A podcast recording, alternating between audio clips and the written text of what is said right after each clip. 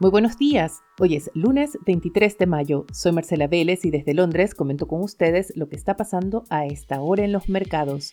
Bienvenidos a Primer Click de Diario Financiero.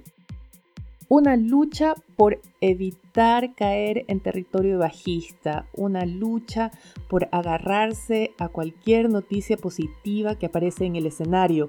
Eso es lo que está pasando esta mañana en los mercados. Pero antes de hablar de los temas que están marcando la pauta, veamos qué está pasando en cada uno de los índices. En Asia tenemos una sesión mixta, el índice regional avanza 0,41%, es Hong Kong, el Hang Seng, el que pone freno a los avances con una caída de 1,19%. Las acciones chinas son golpeadas por un brote de COVID-19 en Beijing, el mayor que se ha registrado en esta ola de la pandemia en ese país. Esto lo único que hace es confirmar que las restricciones, las cuarentenas, que son parte de esta criticada política de cero COVID que defiende Xi Jinping, aún están lejos de terminar. Curiosamente en Europa también estamos viendo un aumento de los casos de COVID-19, específicamente en Alemania, en otros países donde todavía se hacen test. Acá en Reino Unido se han reducido la cantidad de personas que se hacen pruebas, que se hacen test de COVID-19, por lo tanto no sabemos el verdadero número de contagios, pero lo cierto es que no es un tema que esté pesando mucho en la agenda. Vemos así que el Stocks 600 avanza esta mañana 0,46%. Es una sesión mixta también en Europa. La bolsa italiana está operando en terreno negativo, pero el panorama es algo distinto en los futuros de Wall Street, donde los tres índices se alinean con alzas a esta hora de en torno 0,7-0,8%. Vemos también que el, apetito por el riesgo se extiende a otros activos y las criptomonedas tienen un repunte. Vemos a esta hora el Bitcoin superar nuevamente los 30 mil dólares. ¿Cuáles son los elementos que están detrás del comportamiento de los índices? Uno muy importante es lo que está pasando en el mercado cambiario. A esta hora vemos una debilidad del dólar a nivel global. El índice de que sigue al dólar frente a una canasta de las 10 principales monedas, cae ya casi 1%. Esta debilidad de la divisa estadounidense está dando impulso a los commodities.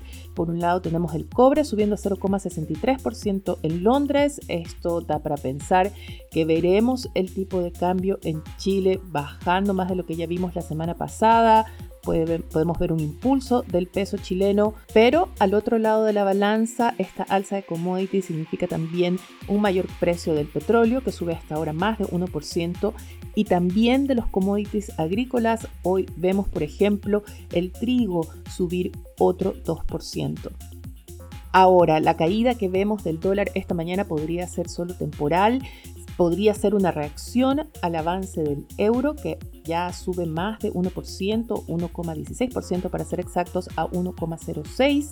Y esta es una reacción a las palabras de Christine Lagarde, la presidenta del Banco Central Europeo, que esta mañana anunció que sí habrá una alza de tasas en julio y que las tasas de interés podrían salir de territorio negativo hacia finales de septiembre.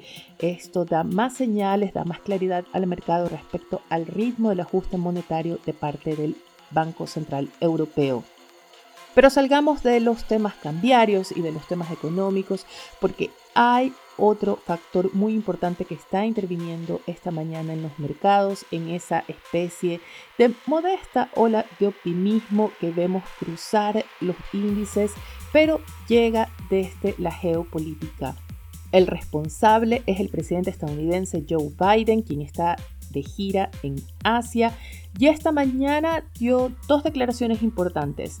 La primera es un acuerdo comercial con los países del Asia-Pacífico. No se trata de un tratado de libre comercio. Recuerden que los demócratas se oponen, o el ala más radical del Partido Demócrata se opone a firmar más tratados de libre comercio, así que no se trata de un TLC, pero sí de un acuerdo comercial con países que nada menos que representan a un 40% del PIB mundial. Estamos hablando de Corea, estamos hablando de Japón, de Australia y entiendo que también India. Esta se trata de una estrategia para aumentar la influencia, aumentar la importancia de Estados Unidos en esta región y hacer contrapeso al avance de China. A propósito de este país, la segunda declaración, que es exactamente la que estaría moviendo los mercados o a eso se atribuye, es que Joe Biden dijo que pondrá en revisión las sanciones comerciales impuestas a China por la administración de su predecesor, Donald Trump. No hay más detalles, no hay claridad de lo que esto implica y los mercados parecen concentrarse en esta declaración con un optimismo de que mejorarán las relaciones entre ambos países, que podríamos ver, por ejemplo, menos problemas en la cadena de suministros si se renuevan las relaciones comerciales en su normalidad o en su periodo pre-Trump. Sin embargo, hubo otra declaración que sí está llegando a los titulares y a la que los mercados deberían poner más atención o debería servir más bien de freno al optimismo. Y es que Biden confirmó que Estados Unidos defenderá militarmente a Taiwán en caso de una agresión de China. Esta es una de las declaraciones más fuertes que ha hecho Biden en este tema y todavía estamos a la espera de la reacción de Beijing pero a mi parecer, creo que esta declaración es mucho más importante y puede tener un efecto más inmediato y más directo en los mercados que la promesa de revisar las sanciones comerciales. Veamos qué tenemos en la agenda para hoy. La verdad es que tenemos un calendario débil en materia de datos económicos. Esta mañana sí Wall Street estará atento a las declaraciones de Rafael Bostich. Él es el presidente de la Fed de Atlanta. Ya la semana anterior o hace dos semanas Bostich dijo que no era partidario de un alza de 75 puntos base en la próxima reunión.